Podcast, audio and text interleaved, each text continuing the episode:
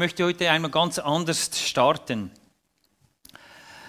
Ich möchte mich einmal hinstellen und sagen, was ist denn an meinem Outfit anders? Hat es jemand bemerkt.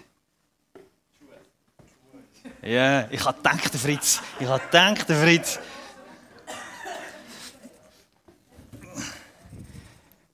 Kann es sein, dass du ein Schuhfetischist bist? Ich bin einer. Ich liebe Schuhe. Ich habe nie viele Schuhe, aber wenn ich Schuhe habe, dann muss es schöne Schuhe sein. Das ist immer Geschmackssache. Meine Schuhe. Ich habe heute meine Nike-Schuhe angezogen. Hm. Genau. Und das Spannende ist ja, dass die Bibel, in der Bibel Nike-Schuhe schon vorkommen. Ich glaube, Jesus war Nike-Träger. Jesus war Nike-Träger. Und ich denke, wir alle sind irgendwo hindurch Nike-Träger. Nike kommt schon in der Bibel vor.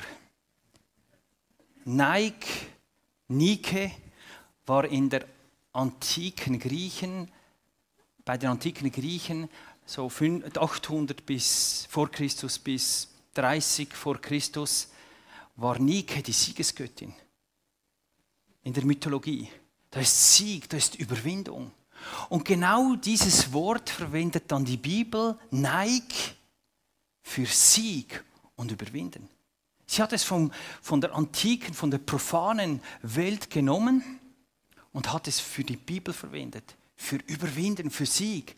Die absolute Überwindung und der Sieg von Nike ist in der Bibel beschrieben. Also irgendwie sind wir alle Nike-Träger. Das ist das Wort Nikeo. Und ich es kommt hier drin vor. Und ich möchte euch Johannes 16, 32 bis 33 vorlesen. Sieh, es kommt die Stunde und ist gekommen, dass ihr euch zerstreuen werdet und jeder in seine Heimat und mich allein lassen werdet. Doch ich bin nicht allein, denn der Vater ist bei mir.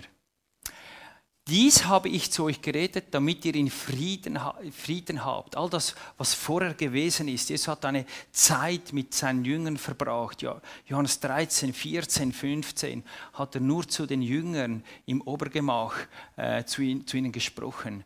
Dies habe ich zu euch geredet, damit ihr, in damit ihr in mir Frieden habt. In der Welt, da habt ihr Bedrängnis.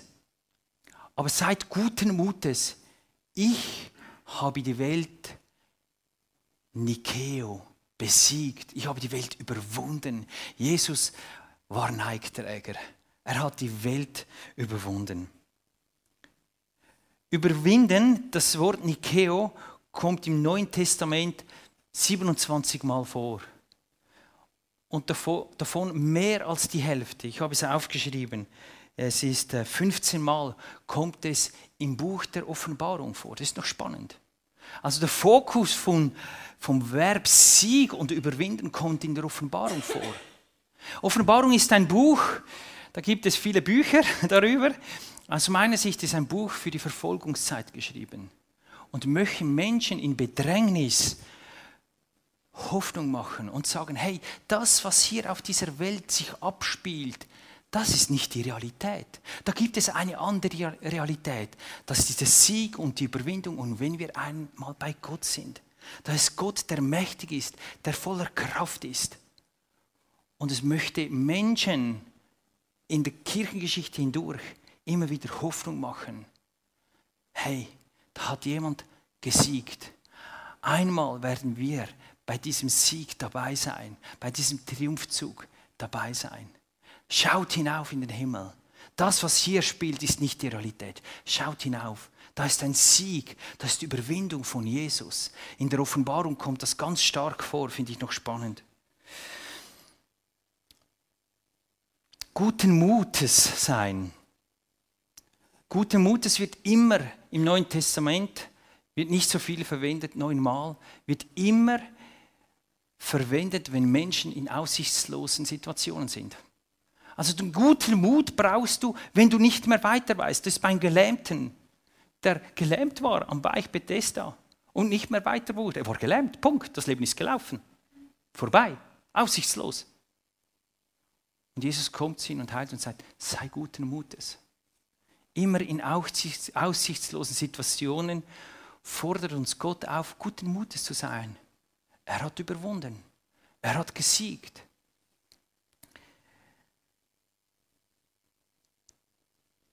Das Wort Siegen ist ja implizit oder darin enthalten ist ja auch Kampf. Einem Sieg geht ja immer ein Kampf voraus. Das ist ja drin. Und ich möchte mal euch mitnehmen und anschauen, ja, wie kämpfen wir dann? Wie können wir kämpfen? Oftmals erleben wir vielleicht, dass wir im Leben mehr kämpfen und unser Leben nur als Kampf besteht und nicht aus Siegen. Wie kämpfen wir? Ich glaube, ganz wichtig, wenn es um, um Siegen geht, ist, dass wir den kleinen Kampf kämpfen. Ich habe ein, ein Bild mitgenommen. Es ist ein fiktives Bild. Vielleicht kennst du es. Wenn es geschneit hat, der Schnee ist relativ nass, was bei unseren Lagern immer wieder vorkommt. Und dann formst du einen Ball, drückst ihn zusammen, gibst du den Schnee noch etwas mehr Schnee, nassen Schnee dran, bei Pulverschnee geht es nicht. Und dann rollt, fängst du ihn zu rollen und zu rollen. Und er wird immer größer und schwerer. Und wenn es dann so den Hang hinuntergeht, dann geht es von alleine. Und er nimmt von alleine Fahrt auf und er wird immer größer, immer größer, immer größer. Und ich denke, das ist ein gutes Beispiel für Siegen und Kämpfen. Ich glaube, wir sind herausgefordert, die kleinen Kämpfe in unserem Leben zu kämpfen. Nicht die großen, die kommen dann schon allein. Aber wenn wir bereit sind und siegreich sind in den kleinen Kämpfen, dann werden wir den nächsten Kampf auch gewinnen. Dann wird den nächsten Kampf auch gewinnen. Und so weiter. Oder wenn du nicht bereit bist, den kleinen Kampf zu kämpfen, dann wirst du die nächsten Kämpfe auch verlieren. Es ist irgendwie wie bei der Mafia. Sie beginnt ja immer im Kleinen. Eine kleine Korruption. Du hast einen Vorteil daraus. Es ist so halb legal, wahrscheinlich schon legal, aber es ist klein. Ja, okay, da kann man noch, habe ich einen Profit daraus. Und du, also ich denke jetzt wir nicht, aber die betreffenden Leute, die steigen auf das ein. Und dann kommt das nächste und das kommt das nächste. Und du bist verstrickt in diese Struktur und verlierst alle Kämpfe. Du hast keine Chance. Es ist im Kleinen bereit sein zu kämpfen. Wenn du gewinnst, es wird immer eine größere Dimension annehmen. Und du wirst die, irgendwann die großen Kämpfe in deinem Leben auch besiegen und siegreich sein darin. Kämpfe den Kampf im Kleinen. Habe nicht den Kampf vor Augen, die großen Kämpfe in deinem Leben. Beginne im Kleinen mal zu. Heute Morgen, wenn ich aufstehe, das ist mein erster Sieg, den ich heute mache. Das ist mein zweiter Sieg.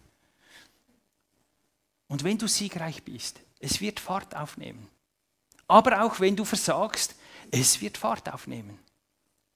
Ich habe da einige Dinge aufgeschrieben. Du möchtest dich besser darstellen, als du bist.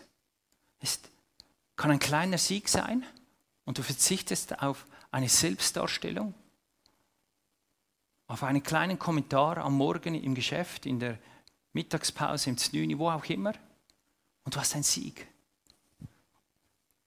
Oder auch, wenn man im Ausgang ist, ein Augenzwinker einer Dame oder eines Herrn und man erwidert es. So schnell.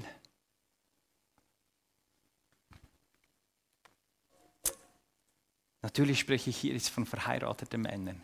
Ich wünsche allen jungen Männern und Frauen, dass sie Partner finden äh, und gute Partner finden. Aber ich, wenn du in einer Partnerschaft bist und irgendwie etwas in dein Leben integrierst, das nicht gesund ist, hey, das, du kannst durch kleine Siege einfahren oder kleine Niederlagen und es wird Fahrt aufnehmen.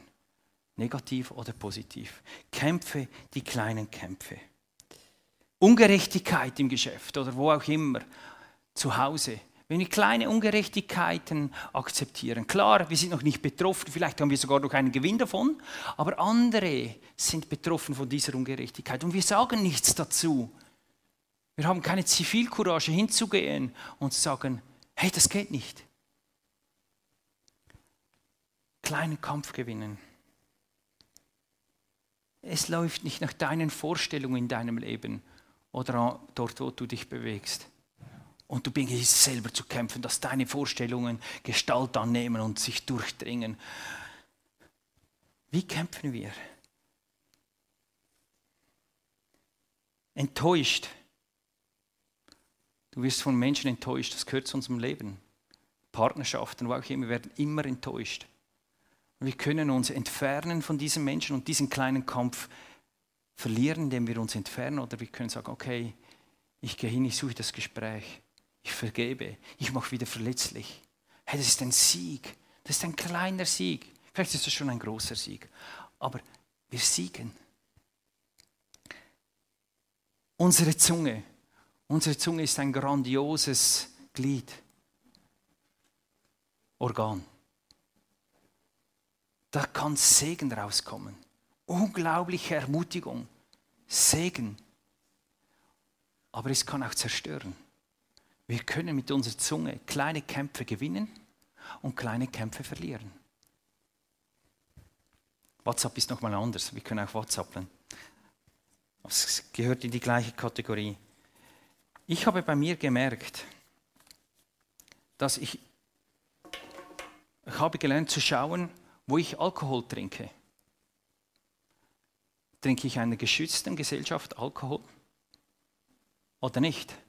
Also wenn ich kann euch sagen, wenn ich alkoholisiert bin und mit meinen Hockey-Kollegen in meinem Trainingslager bin, dann habe ich alle folgenden Kämpfe schon verloren. Mein erster Kampf ist, ich schaue, wo trinke ich Alkohol, weil meine Hemmschwelle sinkt. Und wenn ich dann in meinem Ort bin, der nicht zu meinen Gunsten ausgehen kann, weil ich weiß, wo meine Versuchungen liegen und ich zu viel Alkohol im Blut habe, habe ich meine Kämpfe, meine Nachfolgekämpfe verloren. Deshalb schaue ich und bin siegreich und trinke mal eine Flasche, halbe Flasche mit Miriam oder sie trinkt nicht mit. Zu Hause alleine. zu Hause alleine oder mit guten Freunden und ich einen sicheren, guten Rahmen habe. Aber auch hier, wenn Alkohol ins Spiel kommt, die Zunge kann so schnell verletzen. So schnell, ich habe das so oft erlebt. Sie kann so schnell verletzen. Wo kämpfen wir unsere Kämpfe im Kleinen und sind weise und gut, äh, entscheiden, entscheiden uns gut. Die kleinen Kämpfe. Und es wird immer größer. Wenn du gewinnst, du gewinnst den nächsten Kampf auch und es kommt, du kommst in einen Flow von Gewinnen. Klar ist es immer wieder ein Disziplieren, denke ich, aber es ist viel einfacher zu gewinnen, wenn du die kleinen Kämpfe in deinem Leben gewinnst und du in einen Flow von Gewinnen kommst. Wie kämpfen wir auch noch? Ich glaube, ein ganz wichtiges Instrument ist der Heilige Geist. Ich glaube, der Heilige Geist spricht in uns. Das ist eine tiefe, feine Stimme in uns. Manchmal wird sie auch laut durch Umstände, Situationen. Aber in uns ist eine Stimme, die uns zeigt, uns navigiert, wie wir uns entscheiden sollen, was gut ist für uns, was nicht so gut ist, was wir sagen sollten und was wir nicht sagen sollten. Das ist eine Stimme in uns, der Heilige Geist. Der hilft uns in den Kämpfen, in unseren Entscheidungen. Wir können kämpfen und die Kämpfe gewinnen, weil Gott in uns ist, weil der Heilige Geist in uns ist. Und der Heilige Geist ist so eine unglaubliche Kraft in uns. Und ich bin so stark überzeugt, dass er in uns ist und uns führt und leitet in alle Wahrheit hinein.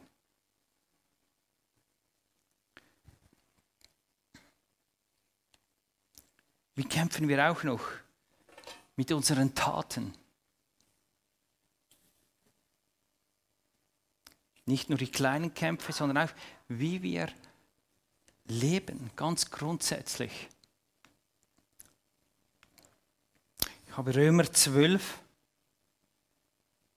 18 bis 21. Kann man die nächste Folie mal geben? Soweit es möglich ist und auf euch ankommt, lebt mit allen in Frieden. Nehmt keine Rache, holt euch nicht selbst euer Recht, meine Lieben, sondern überlasst das Gericht Gott. Er sagt ja in den heiligen Schriften, ich bin der Rächer, ich habe mir das Gericht vorbehalten, ich selbst werde vergelten.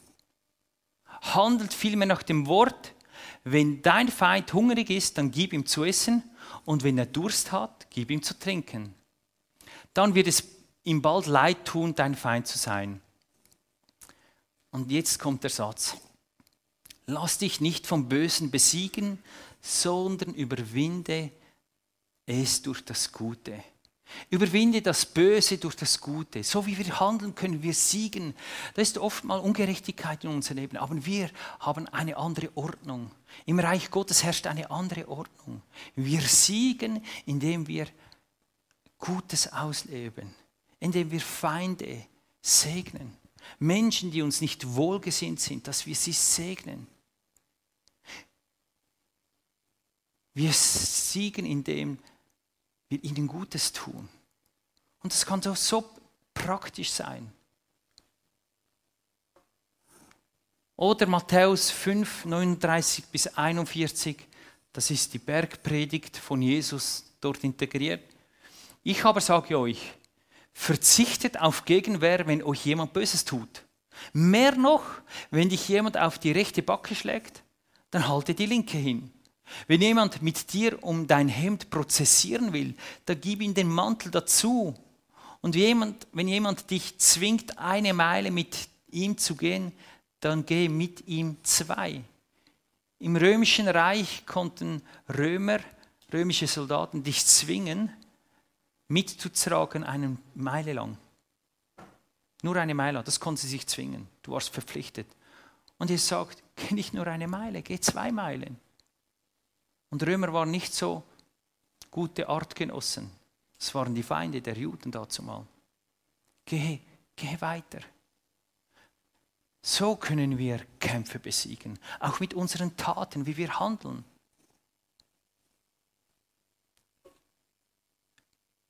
Steh auf. Steh auf. Kämpfe. Steh hin, dort wo du bist. Und kämpfe. Wir haben alles, damit wir siegreich sind. Gott hat uns alles zur Verfügung gestellt, damit wir siegen können dort, wo wir sind, damit wir überwinden können, dass nicht die Situationen über uns herrscht, sondern wir herrschen über die Situationen. Ich habe das Feld ein wenig von hinten aufgerollt, weil ein entscheidender Punkt ist ausstehend. Wir fallen immer wieder wir sind, ich sage oft, wir sind nicht so gut, wie wir sein möchten. Und wir verlieren so oft den Kampf. Wir verlieren so oft den Kampf. Versuchungen, die da sind, wo wir uns hingeben. Und das Schöne ist ja, dass Jesus in erster Linie nicht daran interessiert ist, dass wir ein perfektes und gutes Leben haben oder leben, sondern dass wir unser Herz ihm hingeben. Die Bibel ist ja voll von Menschen, die versagt haben, die ihre Kämpfe verloren haben. Voll davon. Sie haben auch ihre Kämpfe gewonnen, aber auch voll davon, dass sie verloren haben.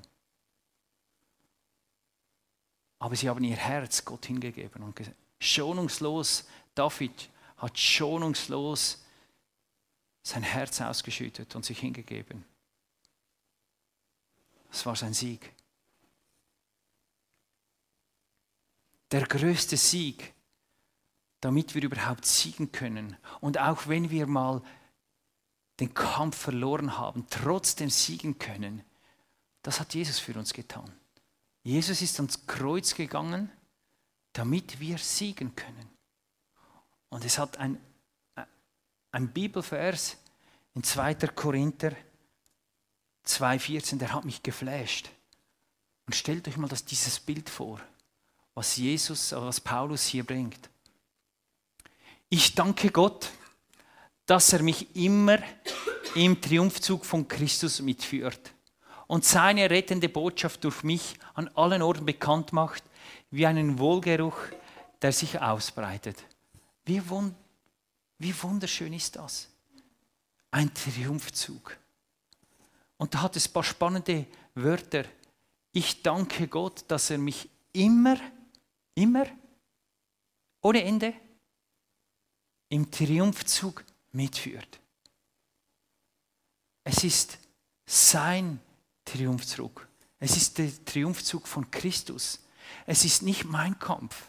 Es ist der Kampf von Jesus, den er gewonnen hat. Und er sagt, ich habe triumphiert über alle Mächte. Ich habe gesiegt.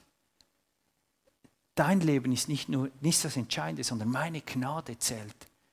Und durch meine Gnade, durch das Angebot, nehme ich dich mit in meinen Triumphzug. Und stellt euch mal ein Bild vor, vor zwei Wochen war FC Dietikon, FC Aarau. Dietikon war abgeriegelt. Ich habe gedacht, was läuft da? Da kamen die FC Aarau-Fans mit ihrem, mit ihrem Fan, äh, mit ihrer Fangruppe, einige hundert Leute, und haben gegrölt und gejohlt und Schlachtrufe gesungen. Es war so, klar, das Spiel war erst, aber so war ein vorgezogener Triumphzug. Menschenmassen. Ein Triumphzug im Himmel wird mal Menschenmassen haben und wir sind darin. Nicht, weil du jeden Kampf gewinnst, sondern weil Jesus den Kampf gewonnen hat und alle Bedingungen erfüllt hat, damit du bei diesem Triumphzug dabei sein kannst. Und vielleicht fühlst du dich in, dem, in diesem Triumphzug irgendwo da hinten. Der, da vorne ist der Triumphzug und du, du, du merkst, ich komme nicht mit. Weil du vielleicht nicht so gut lebst, was auch immer. Nicht dem Bild eines Christen entsprichst. Ich weiß es nicht, wo du in diesem Triumphzug bist. Aber du bist in diesem Triumphzug dabei.